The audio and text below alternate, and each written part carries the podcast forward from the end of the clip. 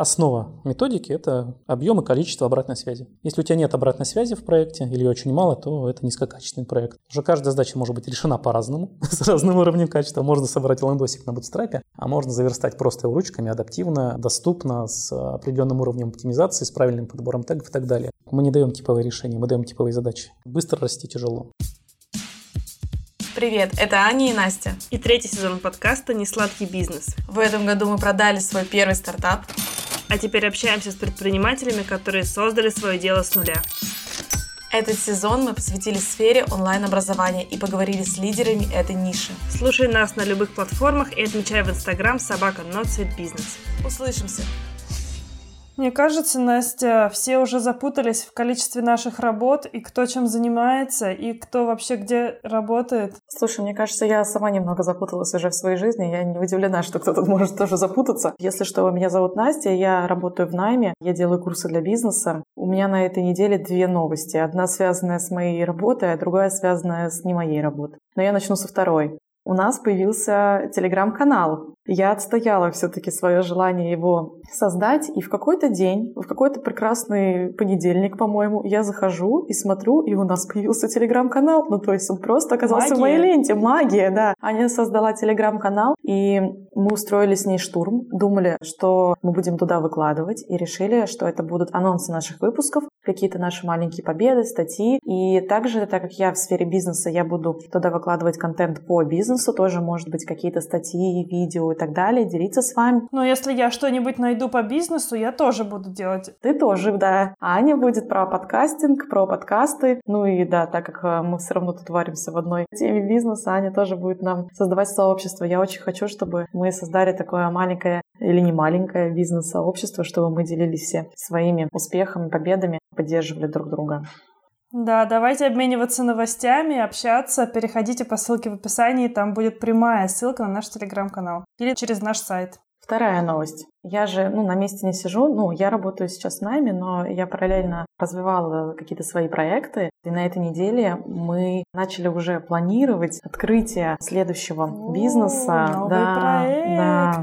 И для него мне нужно будет регистрировать ООО, что для меня в новинку совершенно. И делать я это буду вот, наверное, в декабре.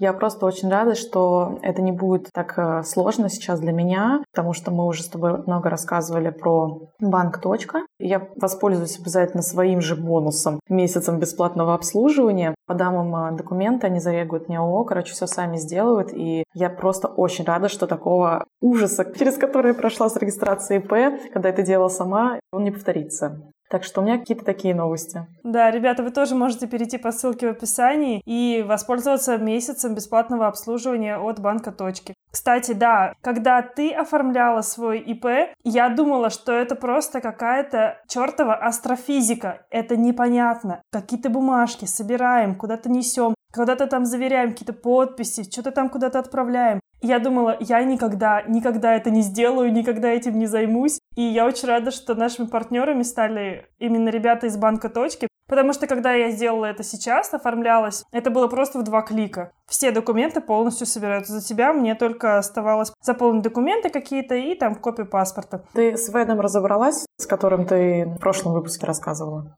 Да, я разобралась, как работает ВЭД, и буду теперь работать с иностранными заказчиками. Ура, осталось Ура! найти заказы. Все не так сложно, ребята. Я рада, современные технологии плюс банк. Точка прекрасно работают вместе. Это, собственно, мои новости. Про современные технологии, мне кажется, мы сегодня поговорим в нашем подкасте, в выпуске с HTML Academy, про программирование, про современное образование. Так что все, переходим к выпуску. Слушаем наш выпуск.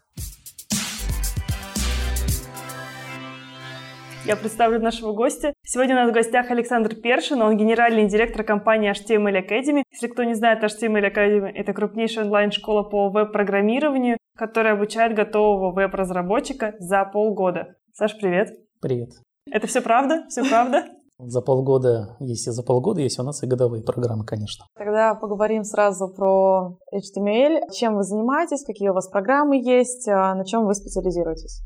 Мы про веб-разработку. Мы выбрали нишу достаточно широкую и глубокую и решили, что вот стратегически мы пойдем вглубь. То есть в то время как многие компании на рынке идут вширь, расширяют, расширяют бесконечно свой ассортимент, занять всю нишу IT возможно. мы сказали нет, другие ниши не для нас, и решили углубляться в веб-разработку. Сама по себе веб-разработка — это все, что связано с браузерами и серверами. Все, что в браузере, это то, с чем вы взаимодействуете, это то, как выглядят странички, это то, что происходит на страничках, там всякие данные загружаются с сервера, как это красиво отрисовывается, вы щелкаете, что-то там происходит, то есть интерактив, внешний вид, сам контент и так далее, это называется фронтенд. То есть все, что в браузере. Ура, я сейчас наконец-то пойму, чем все это отличается. А все, что происходит за ширмой, все, что происходит на другой стороне, грубо говоря, все, что живет на сервере, это называется бэкэнд. Браузер и сервер постоянно общаются, приходят какие-то данные, приходят потоки видео, они отрисовываются на вашей стороне. Вы что-то делаете, заполняете формы, данные отправляются на сервер, как-то обрабатываются, и происходит, например, транзакция, вы что-то покупаете. Это сервер называется. Соответственно, вот здесь у вас это фронтенд, вот там на сервере это бэкэнд. И с одной стороны кажется, что ниша такая ну, достаточно узенькая, но на самом деле она очень широкая. Во-первых, просто потому что интернет — это гигантская открытая платформа, и там очень-очень много технологий, есть много чем позаниматься, да, от стриминга видео до проблем, связанных с безопасностью, базами данных, просто с серверной логикой да, запрограммировать какой-нибудь сложный сайт или там API какой-нибудь, до того, что происходит на клиенте, потому что все интерфейсы за последние там 10-15 лет очень сильно усложнились. Если вы обращали внимание, как ведете ВКонтакт, там, Facebook, то они все больше становятся похожи на обычные десктопные приложения. То есть вот уровень сложности интерфейса и уровень интерактивности уже вырос настолько, что это программирование уже, именно фронтенд программирование, оно уже схоже по уровню сложности с десктоп-программированием. Даже еще интереснее начало получаться. Веб-технологии начали просачиваться на десктоп. То есть многие популярные, привычные десктоп-приложения, они сделаны на стеке веб-технологий. Текстовые редакторы. Из того, что знает молодая аудитория, это Discord. Знаете, что Discord, да? Но Discord написан на веб-технологиях. Именно поэтому он так Популярен. тупит. Нет, он подтупливает немножко, но там, да, большая проблема добиться той же производительности, но думает тоже над этими вставками, да, как сделать кусочки кода встраиваемые так, чтобы работало все быстрее, грубо говоря. Ниша большая, с веб-разработки можно очень хорошо стартануть, если мы говорим про начинающую аудиторию, то есть это считается одна из тех ниш, которая достаточно проста в освоении, просто потому что сами типовые задачи простые, с одной стороны. С другой стороны, она очень конкретная. Ты что-то сделал и сразу увидел. Ну, то есть, если мы говорим вообще вот про самый первый шаг, это верстка обычно сайтов, создание интерфейсов. Лачок поставил, покрасил, картинку разместил, все, у тебя уже какой-то кусочек интерфейса на экране. Кнопку прописал тегом батон, у тебя уже кнопка, она нажимается. Все. Ну и ты дальше начинаешь накручивать, усложнять и делать красивее, пожалуйста. Дальше из веб-разработки можно уходить в различную специализацию. Кто-то, например, совмещает технологии плюс какую-то предметную область. Я фронтенд-разработчик в финтех-стартапе. И там уже ты начинаешь немножко погружаться в алгоритмы в предметную область. Либо ты можешь идти вот туда глубоко в сервера, либо ты можешь рассказать, так, ладно, мне веб-разработка неинтересна, хочу в мобильную, и с помощью инструментов веб-разработки, какого-нибудь React Native, уже пощупать мобильную разработку, понять, что там нужно делать вообще, прежде чем переходить на нативные технологии мобильной разработки. Тоже такие возможности сейчас появляются. Мы как компания занимаемся тем, что мы как раз людей обучаем веб-разработке. С самого-самого начала, от уровня пощупать, проверить себя нравится или не нравится, мое или не мое, до уровня получить профессиональные навыки, на коммерческом уровне начать делать проекты, то есть уже стать конкурентоспособным с э, разработчиками на рынке, трудоустроиться и развиваться дальше. То есть вот мы все эти пять шагов покрываем. Говорю про сложность интерфейса. Я сама очень сильно замечаю, что я в Фейсбуке разобраться вообще не могу. Вот мне 23 года, я думаю, я вроде бы как бы, да... Миллениал, Да, миллениал, зумер, все вот это вот. Я начала вот сейчас из-за того, что мне надо было квартиру в Москве найти, вот Flats for Friends, спасибо этой группе, что я начала разбираться в Фейсбуке. Почему так усложняется интерфейс? Зачем это происходит? Это продукты виноваты, я считаю. Все, понятно, все мы. Окей, Ну, просто бизнес диктует вот такие вот вещи. То есть проводятся эксперименты. Какой эксперимент был? Сторизы. Выстрелили в Инстаграме, нужно перетащить в другие места, потому что сторизы поднимут там ретеншн. Разные вещи, связанные с э, удержанием. То есть в Фейсбуке они максимально нацелены на долгое удержание, понятно, да. Нужно делать так, чтобы человека затянул, он сидел, сидел, И сидел. разбирался в их Да, да, да. интерфейсе. Рекламу нужно как-то же показывать. У них просто эволюция платформы к этому привела. А платформа гигантская, там, да, сколько миллиардов людей, уже полтора или два, поэтому... А им по-другому, мне кажется, не получилось бы сделать. И второй вопрос по поводу верстки сайтов. Я понимаю, что сейчас а, там сфера ITN, там постоянно нужны специалисты, она там растет и так далее. Но вот почему я, например, как заказчик должна заказывать сайт у разработчика, а не пойти на конструктор типа тильды и просто сделать его на тильде? Потому что для разных задач есть разные инструменты.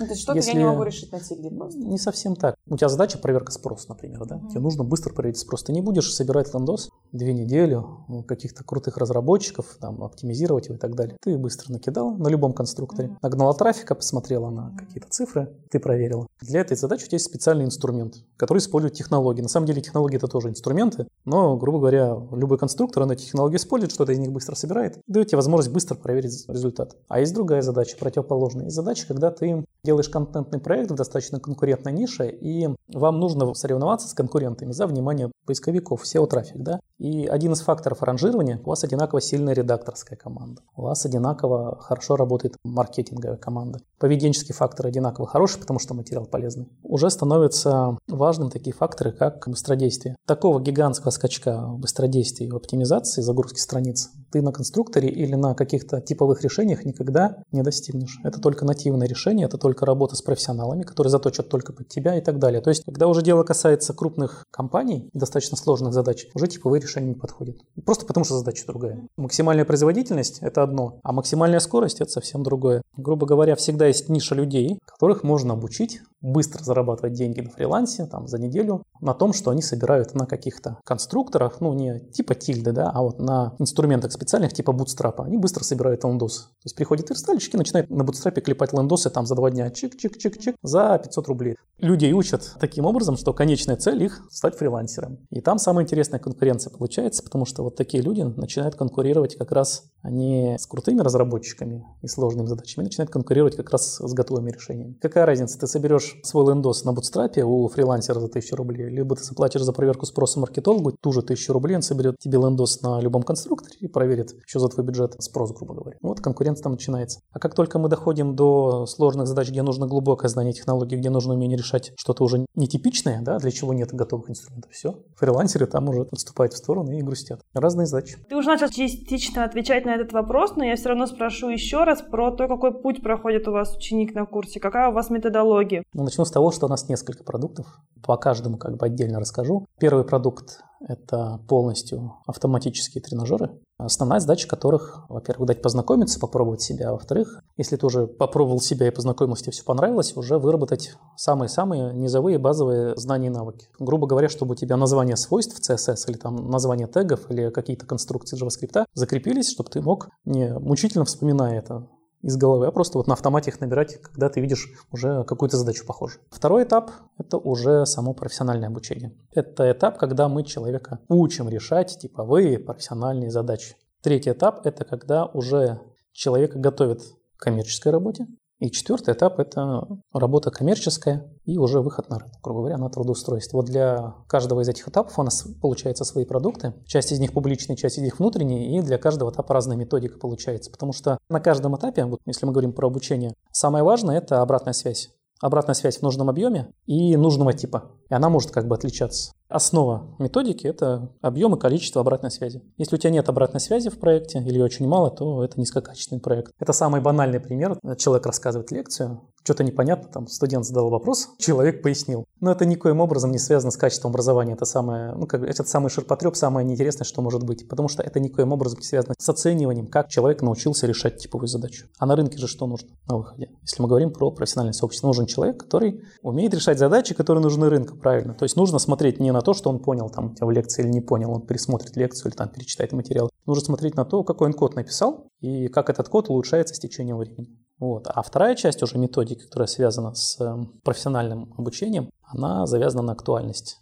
Там как бы два кусочка есть. Первое – это чему учить и как учить. И потом из этого весь контент вытекает. Но самое главное с этим определиться. Так вот, чему учить? Вроде просто, на первый взгляд, ты там общаешься с ребятами на рынке, вроде как проводишь интервью, анализируешь вакансии, вроде понятно, чему учить. На самом деле это все фигня тоже получается, потому что нет никакой конкретики. То есть если ты выстраиваешь систему, где ты не сам эксперт, это самая проблема, да, вот при э, росте образовательной организации, когда ты понимаешь, что ты сам не эксперт в этой предметной области, тебе вот эти интервью не помогут. Единственная вещь, которая четко может сказать там дальше ты методистом или преподом, что делать, либо эксперт в команде, но этого тоже недостаточно. Это еще общение с рынком. Грубо говоря, ты должен сам научиться от ребят с рынка выцеплять типовые задачи в виде подробных ТЗ, а в идеале в виде эталонных решений. Как они видят, в конкретном куске кода конечном, как вот это вот ТЗ должно быть решено. Тогда ты понимаешь, чему конкретно учить учеников. Вот эта штука называется «что?». Мы такие типовые задачи набираем с рынка, у нас получаются куски кода, и мы понимаем, окей, что мы разобрались, вопрос как. Уже каждая задача может быть решена по-разному, с разным уровнем качества. Можно собрать лендосик на бутстрапе, а можно заверстать просто его ручками, адаптивно, доступно, с определенным уровнем оптимизации, с правильным подбором тегов и так далее. В этом плане мы занимаемся тем, что мы на каждом курсе разрабатываем систему критериев качества. То есть это то, что, грубо говоря, описывает хорошее решение итоговое. В этот момент, когда я это все читала, у меня возник такой вопрос. И мы на эту тему с Настей очень сильно поспорили. Для меня, когда мне дают типовое решение какое-то и говорят, делай вот так, не делай вот так. Это для меня задание С по математике на ЕГЭ. Когда мне говорят, что ты сделал неправильно, потому что ты не написал дано тире, двоеточие в одну строчку и потом дальше не пошел в столбик. У тебя есть миллиард вариантов решения. Почему я не могу, если я прихожу к правильному ответу, почему я не могу использовать свое решение в этом случае? Почему я должна использовать типовое решение? Если я прихожу из абсолютно другой области, и мне говорят, делай вот так, а не делай вот так, они ограничивают меня в моем творчестве, в моем осознании, и получается, что я зацикливаюсь на единственно правильном решении, как будто бы у меня есть какая-то программа, и я только ей вот следую. Но все равно написание кода, я думаю, что это творчество. Это во многом на твою смекалку, на то, как ты сам себе находишь правильные или какие-то разные решения. Это вот говорит человек гуманитарий. Человек, который любит математику, если я понимаю суть, я не вижу ничего плохого в том, чтобы сначала обучиться типовым каким-то решениям, потому что я изначально понимаю суть, как решать эту задачу. А типовое решение, оно просто упрощает мне дорогу. А я не понимаю. Если если мне дадут одно решение. На этой э, истории с Аней минут 10 на кухне просто спорили и ругались, да. Не ограничиваете ли вы в творчестве и в возможностях своих учеников, давая им определенное решение? Говорят, что вот это правильно, а вот это неправильно. Мы не даем типовые решения, мы даем типовые задачи. Эталонные решения мы собираем для себя, чтобы потом понять, какой контент давать, чтобы у учеников получался примерно похожий код. И типовые решения нужны для анализа, чтобы выработать из них критерии качества. Ты сказала, что у вас есть много этапов, и что один из этапов, что вы можете действительно дальше трудоустраивать или как-то дальше... А это третий этап методики. У вас есть своя студия, да? Для Там не совсем экспериментальная. Это четвертый этап. Первый этап. В общем, обратная связь должна быть максимально гранулярная, вот, очень детальная, по очень маленьким кусочкам кода. Задача, чтобы человек набил руку, да, вот запомнил название. Второй этап. Типовые задачи, плюс, чтобы они были решены качественно. Там для обратной связи нам нужны проекты, критерии, наставники. Живой человек должен проверять. На третьем этапе задача не научить уже решать профессиональные задачи. На третьем этапе человек уже умеет их решать. Основная проблема какая на третьем этапе, когда ты уже обучился? Ты начинаешь конкурировать с разработчиками на рынке, с разработчиками коммерческого уровня, пусть даже джунами, но с опытом. Основная разница? Банальная, это скорость. Выпускники курсов в два или в три раза медленнее делают то, что делает уже тот же джун, но с опытом. То есть работающий джун после полугода опыта, он тупо делает в три раза быстрее. Так вот, задача третьего этапа на самом деле дать обратную связь, которая касается не только качества решения задач, она дается, она еще и касается скорости твоей. Готов ли ты уже на твоем уровне делать со скоростью, которая нужна коммерческим компаниям? И за этот этап у нас отвечает акселератор. Туда попадают выпускники профессий, там с ними работает уже такая проектная команда, то есть менеджер проекта, тестировщик, немножко уже наставник чуть-чуть. То есть его не так много уже становится наставника при обучении, но вот он все равно еще код-ревьюет, грубо говоря. Он работает как такой, как тимлит. Там люди делают несколько проектов по очереди, и основной фокус заключается в том, что их скорость должна расти. Фокусируется на аккуратности и на внимательности, что нужно любому программисту. Это проверяет по количеству ошибок, которые нашел тестировщик, и по скорости их исправления. За сколько раз все ошибки исправлены. То есть это аккуратность и внимательность. А вещь – это скорость. Насколько быстро ты начинаешь делать. И за акселератор у ребят в полтора-два раза в среднем скорость вырастает. В этот момент мы понимаем, что ребята могут попадать в лигу. Но в лиге обратная связь понятна, это, собственно, это стандартная работа в команде, как веб-студии, там ты не должен со сроками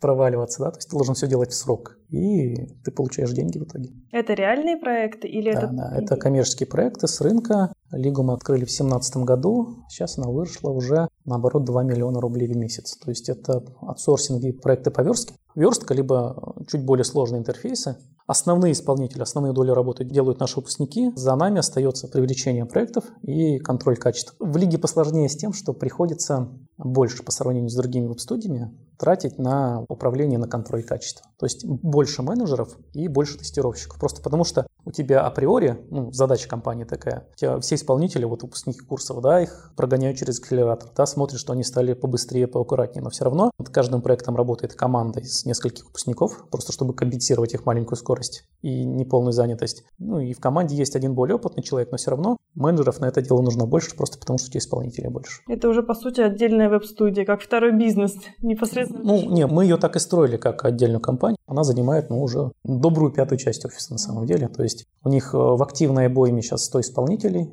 в месяц. А эти люди меняются? Да-да-да. Их прогоняют обычно через три месяца, потому что что ты в Риге сидишь?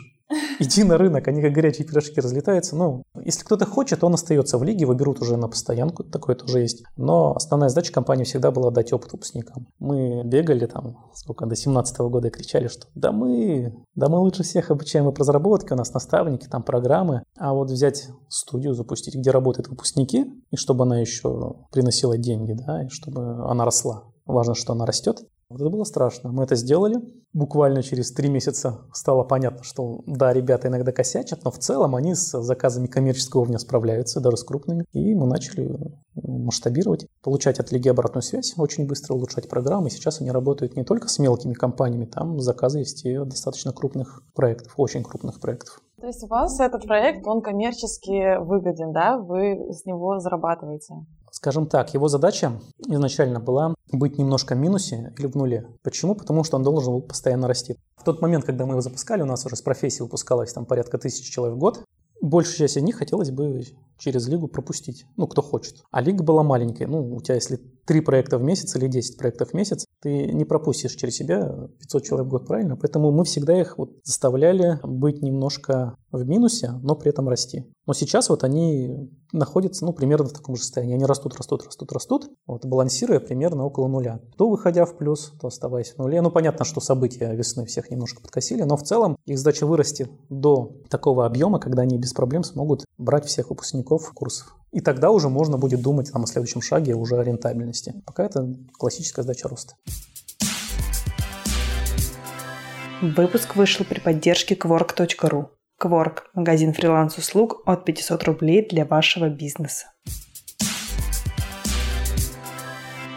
А сколько у вас учеников сейчас учится? Если мы говорим про начальный этап, вот именно про тот сервис, да, с тренажерами, там... Он у вас бесплатный, да, по-моему? Я ну, просто там, ходила да. к вам на сайт, у вас есть какие-то вот Там, там фримиум модель, там есть бесплатная часть, есть часть по подписке, там за 600 рублей в месяц, ну, копейки, в общем-то, по большому счету. Ну, такой трипвайр. Ну, то есть э, по воронке продаж получается такой дешевый продукт, который человек пробует, понимает, да, нет, нравится, нет, а потом уже покупает основной ваш продукт в виде курса. Не всегда, он на самом деле самодостаточный. Вещь, где можно учиться для себя, как хобби, и без желания, например, входить в профессию серьезно. Ну, да, да. Там 900 тысяч человек у нас зарегистрировано, вчера mm-hmm. смотрел. На обучение пошло уже больше 20 тысяч. Это за все время. А за этот год сколько у вас?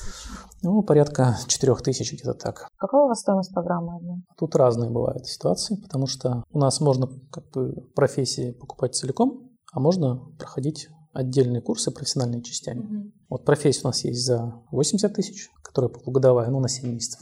Это называется фронтенд разработчик. Фактически это хороший верстальщик, который умеет программировать виджеты. Это вот такое самая-самая необходимая база для старта в развитии фронтенд разработчика. Вторая профессия называется React разработчик. Это надстройка над фронтендером, она на 11 месяцев. И там, помимо всего прочего, уже даются навыки создания приложений. Вот отдельный виджет на странице уже объединяется в такое приложение, которое делает так, чтобы виджеты взаимодействовали. Грубо говоря, это все пишется на нативных технологиях, без всяких инструментов, чтобы человек понимал, как проектировать что-то большое. То есть там идет уже упор на архитектуру. И третья часть — это, собственно, React. Просто как один из инструментов. То есть ты берешь уже инструмент для создания чего-то сложного, да, многостраничных приложений, вот этих клиентские сложные приложения, большие клиентские приложения, много страниц, на страницах много виджетов, страницы друг с другом взаимодействуют, виджеты взаимодействуют, экраны меняются, все это без перезагрузки страниц. Вот что такое сложное приложение. Для этого специальные инструменты есть типа React и другие фреймворки, типа там Vue что там еще есть, у нас Angular и так далее. Если кто-то разбирается в технологиях, мне скажут, что React это не приложение, а библиотека, я знаю про этот холивар. Это и мы, да. Следующая часть... Вы остановились на тильде.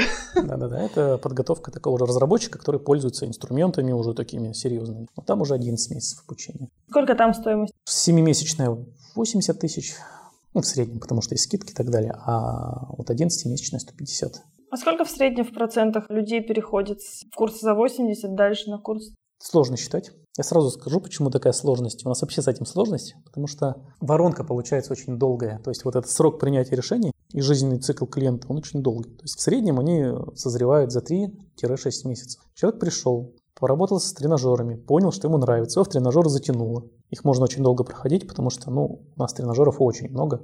Не торопясь, это можно и год проходить. Кто-то быстрее проходит там за три месяца, кто-то за полгода, кто-то за семь. И в какой-то момент он понимает, что, во-первых, ну, начало получаться, а во-вторых, как бы хочется развиваться дальше. И вот-вот он в этот момент записывается. Потом возникает проблема с трудоустройством. Не в том плане, что не трудоустраивается, наоборот. Он учится, учится, учится, и бах, его после второй части, профессия три части, вот после второй части он трудоустраивается. Он смело заваливает третью часть и говорит, окей, я к вам вернусь через год, когда вот уже будет время. То есть такие тоже вещи бывают, когда трудоустройство мешает учебе. Бывает наоборот. Человека ждут в лигу, затаскивают всеми руками и ногами, он говорит, я как бы я решил еще поучиться, переходит на профессию. Поэтому это сложно отследить. Если честно, мы еще не умеем следить. Это нужно отслеживать когортами. Непонятно, как эти когорты формировать, как формировать, вот, грубо говоря, начальный да, вариант когорты. Не, ну вам с CRM даже тоже можно построить воронку и посмотреть, сколько человек покупал у вас, э, несмотря на то, сколько он у вас хоть за пять лет. Нет, это видно, понятно, но просто на этом нужно фокусироваться, это делать. А за счет вот этих вот вещей, всяких странных переходов с курса на курс, получается все-таки достаточно mm-hmm. сложно, потому что можешь перезаписаться. Отвал, наверное, процентов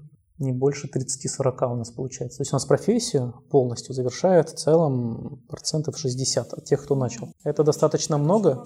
Это достаточно много, да, учитывая то, что надо длится либо 11 месяцев, и там внутри вот достаточно много вот этой сложной работы по созданию крупных проектов, да еще с наставником, да еще с такими процедурами защиты, да, когда тебя проверяет другой человек по критериям. Поэтому да, ну там, там люди мотивированные, конечно. Сколько у вас оборот был за 2019 год? Выручка общая, да, 160 миллионов. Она по отчетности бухгалтерская немножко ниже, как-то сложно получается, потому что те деньги, которые мы получили в декабре, мы их еще как бы не реализовали. По бухгалтерской там 140, а фактически деньги, которые мы получили, было 160. То есть мы каждый год вот так и растем процентов на 50, когда-то чуть больше, когда-то чуть меньше.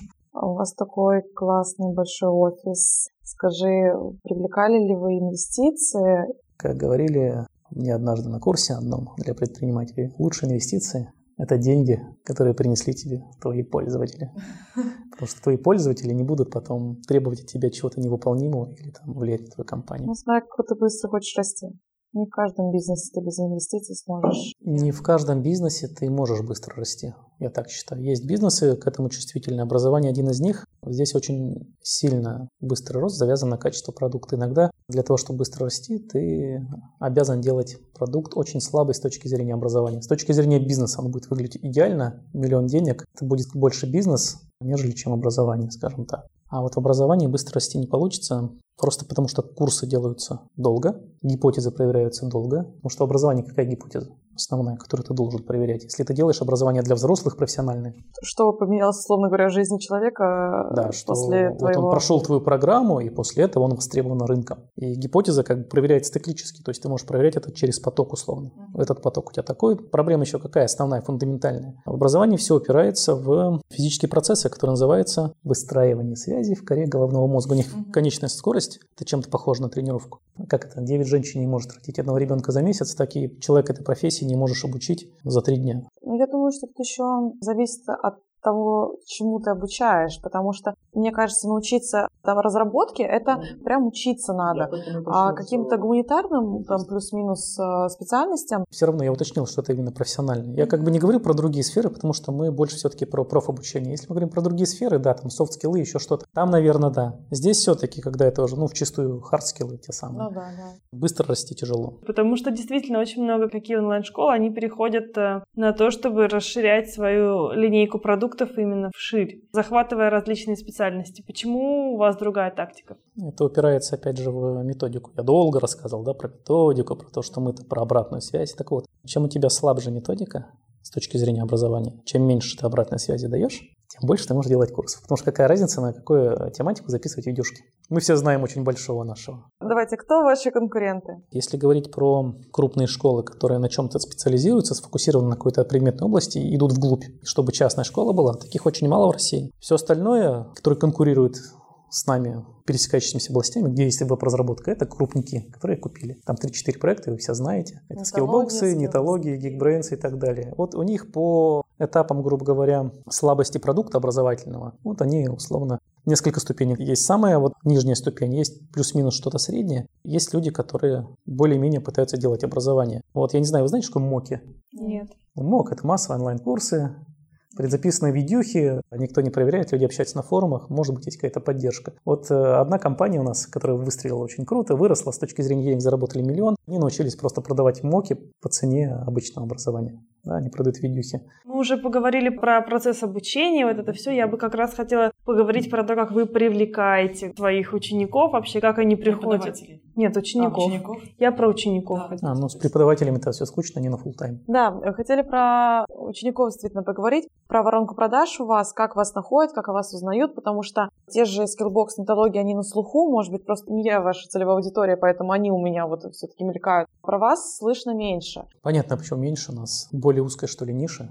У нас нет инвесторских денег, которые специально привлекались для продвижения. Мы привлечем 100 миллионов и зальем их в рекламу. У нас такого, конечно, не было. Ну, все начиналось же с тренажеров, с интерактивных курсов, тогда они назывались. Запустились они еще в 2012 году или в 2013. То есть мы на рынке были тогда первые, на самом деле единственные на русскоязычном. Вот с таким решением. И потихоньку-потихоньку сначала на сарафане, а потом уже и на SEO-трафике мы выехали. То есть вы в основном SEO используете, не... А это было даже неосознанно. Там просто, грубо говоря, писались курсы, которые открыты, их достаточно много у нас. Они нормально индексировались, люди приходили, их затягивало. Ну, просто потому что это достаточно интересно. Ты пришел, прочитал, теорию небольшую. Ну, как люди вас находят? Вот сейчас я, допустим, я забиваю в Гугле HTML Academy. Это вот первый запрос будет в Гугле сначала, сначала Geekbrains. Это на самом деле очень удобная штука. Мы для конкурентов. Потому что мы, грубо говоря, вот в этой предметной области. Из-за сарафана, из-за того, что давно существуем, мы как бы известный такой бренд.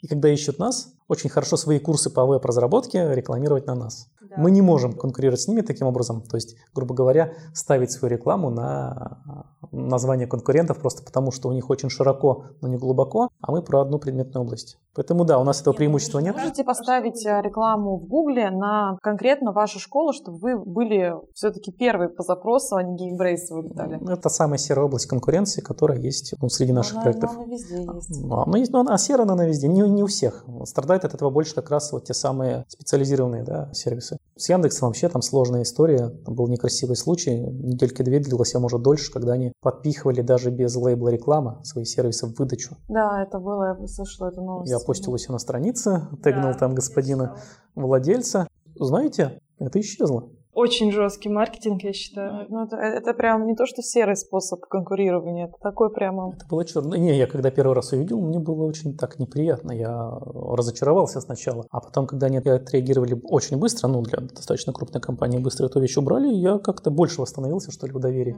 Ну, то есть, по крайней мере, вот этой грязи нету на долгосрочном отрезке времени. Да, они потестили, им сказали, так нельзя, они убрали. Это нормально, как бы, да, бывает, все ошибаются, это хорошо. А что касается нашего-то привлечения, ну, мы уже когда выросли, появились деньги на обычную рекламу, да, мы используем все те же каналы, мы, грубо говоря, людям, которые интересуются либо просто IT, либо уже конкретно веб-разработка, либо ищут что-то связанное с HTML, CSS, мы просто предлагаем, да, прийти к нам.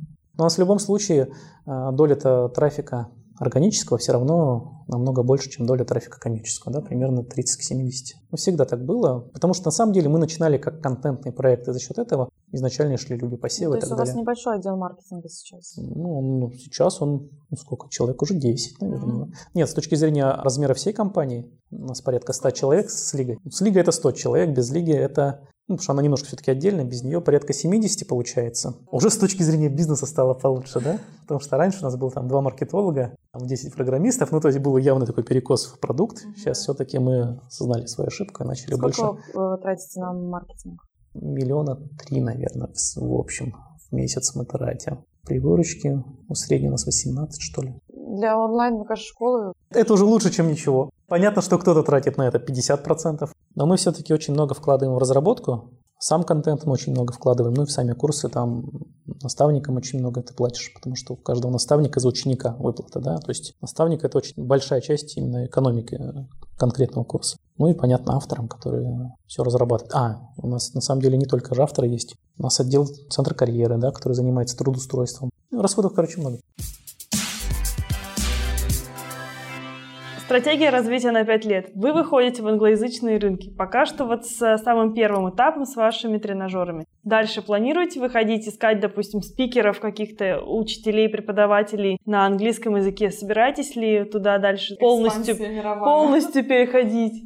Посмотрим, как пойдет с тренажерами, потому что если они там не зайдут, то, наверное, мало смысла делать более сложный продукт. Хотя сейчас потихоньку учимся делать проверку спроса. Но я сразу скажу, что вот этот продукт выстроить на таком же уровне э, очень тяжело будет. Ну, во-первых, там очень большая конкуренция на Западе среди похожих продуктов, всякие буткемпы и прочее, прочее. То есть вот это обучение серьезное с преподавателем, где мы тебя трудоустраиваем в конце, неважно, кто это говорит, его там много же. Да, там люди привыкли платить. И привыкли они платить в десятки раз больше, да ну, если переводить в доллары, доллары в рубли и смотреть на это. А, либо ты можешь сказать себе честно, я не умею на Западе запускать вот такие сложные продукты, я на Западе ограничусь вот сервисом с автоматизированными тренажерами и вольюсь в него, потому что мы компания не такая большая, и нам важно фокусироваться, откидывать лишнее и фокусироваться вот на одном. От того, насколько мы будем хорошо фокусироваться или правильно-неправильно выбирать направление для фокуса, мы будет все зависеть. Сейчас а, первый приоритет – это тренажеры. Слушай, давай сделаем близ про деньги на будущее. У меня, знаешь, там будет какой-нибудь... Я столько не помню про Средняя там а, зарплата преподавателя. По рынку. Слушайте, вы в Петербурге. Хорошо, ви- ви- вилка сеньора джаваскриптера в Питере, ну, по JavaScript, берем 150-200 чистыми. Я пришла после вашего обучения. Сколько я буду зарабатывать? По данным лиги, 45-55 у них получается, они собирают. Но это даже не лига, это вот центр карьеры. Как проходит твой день? Мы все время пытаемся узнать наших героев, какой у них work-life balance. Просыпаешься, делаешь зарядку. А, потом, значит, календарь, смотрим, какие у нас созвоны на сегодня. Обычно их много. Просыпайся поздно, часиков 10. И после там, 4 или 5 уже более-менее свободное время. Там уже можно что-то поделать такого из операционки. Ну, то есть ты можешь себя заставить делать вот эти сложные задачи на развитие компании. Вот да, проверка спроса на новые продукты, и еще какие-то вещи, там гипотезы какие-то поформулировать. А можешь просто сказать, ладно, сегодня я отдыхаю, сегодня я просто пересматриваю лекции и как бы делаю некое ревью, выписываю себе дырочки методические, ну типа что поправить на следующем потоке. И что-то сейчас вот после лета, лето тяжелое было, пока не могу обратно вернуться к сложным задачам, которые вот надо делать. Уже потихоньку хочется, но пока я все еще вот нырнул туда, в сам продукт занырнул, и пока что-то сижу там, набираюсь сил. Потому что весна была сложная, лето было сложным. Ну, У вас спали продажи? Спад был, но не такой сильный, как мы ожидали. То есть народ подзамер, деньги зажал, в целом все было более-менее. Смотри, у нас есть еще Блиц, там пять вопросов, они короткие, без чего не можешь выйти из дома. Телефон называть нельзя. Без одежды. Я почему-то, я почему-то сейчас подумала об этом ответе. И прямо вот... Любимый мессенджер. Отсутствует. Я прокомментирую, простите, Блица. Ты, по-моему, в одном подкасте рассказывала про телефон. Про телефон, который ты купил на первые заработанные деньги. И что это за телефон? Ты до сих пор с ним? Nokia. Или... Я был бы с ним, но он у меня умер год назад.